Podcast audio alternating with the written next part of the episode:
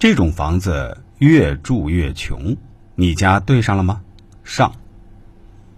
作为一个命理师，一个风水师，我经常喜欢说的一句话是，并不是你有个家、有套房子，就代表你住进去后便能发达。很多装修的非常豪华的房子，哪怕是别墅，在我们风水师眼里都不过是个垃圾场罢了。这个真的别不信，我就见过一个暴发户，买了套别墅后住进去没多久，企业也垮了，老婆也出轨了，自己也查出癌症了，真是太悲催了。那么大家想知道哪些房子会让人越住越穷吗？这样的房子有什么禁忌吗？今天我就来给大家列举一下。禁忌一：大门通到底。大门是进财纳财的气口，如果进入门后就能看到一通到底的走廊或通道，煞气、脏邪之气等会直接进入到室内。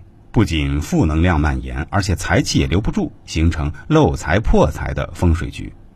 化解方法可以在玄关处设置一个屏风，形成一个阻隔的效果，让气流回旋，可以让福气绵延。禁忌二：客厅门过多。许多人的客厅喜欢做成通达的样子，门或通道很多，却不知道这样的风水客厅不聚气。主财运不利，是败财耗财之象，不利一家人的财运。化解方法，可以在不违反规范的情况下，将某些门去掉，也可以根据设计需要设置一些推拉门，让不常用的门可以起到墙的作用。禁忌三：墙壁有裂纹。如果床背、床后面的墙或客厅后面的墙有裂纹的纹路出现的话，那在风水上讲，这种现象主靠山受损，易使财运受制，需要特别注意。化解方法：如果是墙面由于装修失误造成的裂纹，可以进行修补或者铲掉有裂纹的墙面，重新粉刷。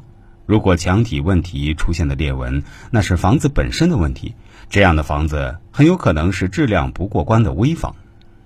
好了，今天先说三条，我们下次再接着说下面几条。希望大家喜欢我们的节目，也分享一下给身边的朋友。